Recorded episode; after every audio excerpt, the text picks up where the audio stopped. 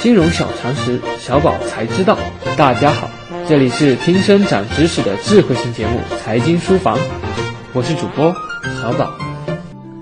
接着上期的内容，我们继续来学习 LPA 关键条款中的第二条——管理费。基金管理费是指在整个基金的续存期，LP 因委托 GP 帮助其管理基金而付给 GP 的费用。通常为认缴出资额的百分之二每年提取，也有按照实际到位资金或者具体投资金额为准。小规模 VC 多使用承诺投资金额，否则管理费用太少，无法维持基金基本开支。而大规模 PE 多按照实际到位资金或者具体投资金额，在实际运作过程中也会因为具体情况而在百分之二的基础上上下浮动百分之零点五。也就是百分之一点五到百分之二点五之间，这种情况多出现于直投类型的 VC PE 机构。多数情况下，管理费无需单独支付，GP 在 LP 的投资份额中通常以出资额为基数相应扣除，也有单独支付管理费的，但是呢情况比较少。以下举三个关于基金管理费的收取的特殊案例。案例一。管理费按照投资期和退出期不同比例收取，收取基数按照基金实缴出资总额。收取标准如下：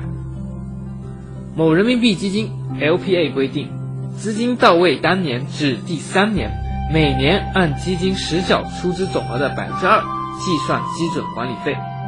第四年至第七年。每年按照尚未清算项目的总资本投入金额的百分之一计算基准管理费，延长期内不计提管理费。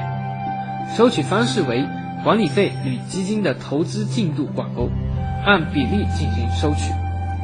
投中研究院认为，这一案例的管理费收取方式很大程度上会激励 GP 更好地完成基金投资，对 LP 有利。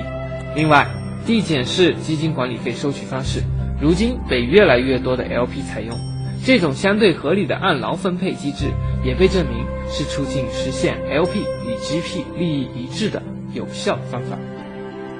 案例二，管理费投资期和退出期收取比例一样，且收取基数按照基金认缴出资总额。收取标准为：某基金 LPA 规定，投资期内。合伙企业每年应支付的管理费为总认缴出资额的百分之二点五，自投资期结束之日起，合伙企业每年应支付的管理费为截至相应管理费支付日之前一日，合伙企业尚未收回或核销的投资成本的百分之二点五。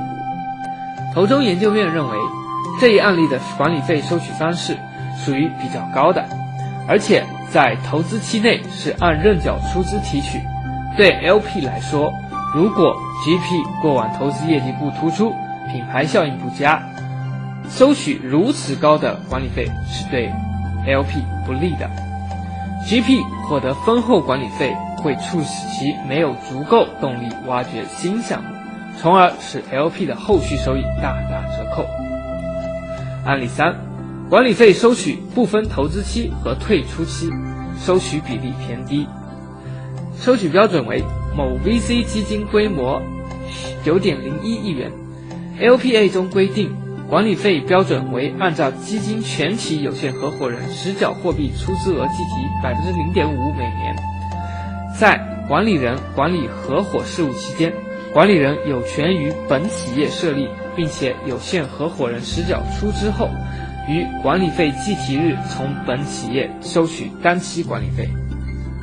投中研究院认为，本案例收取较低的管理费存在一定弊端，即 GP 有可能无法维持日常运营费用，会采取加快投资进度或不停募新基金方式来获取新的管理费，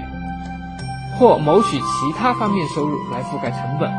最终会影响基金业绩以及。LP 的利益。好了，以上就是今天的内容，我们下期节目再见。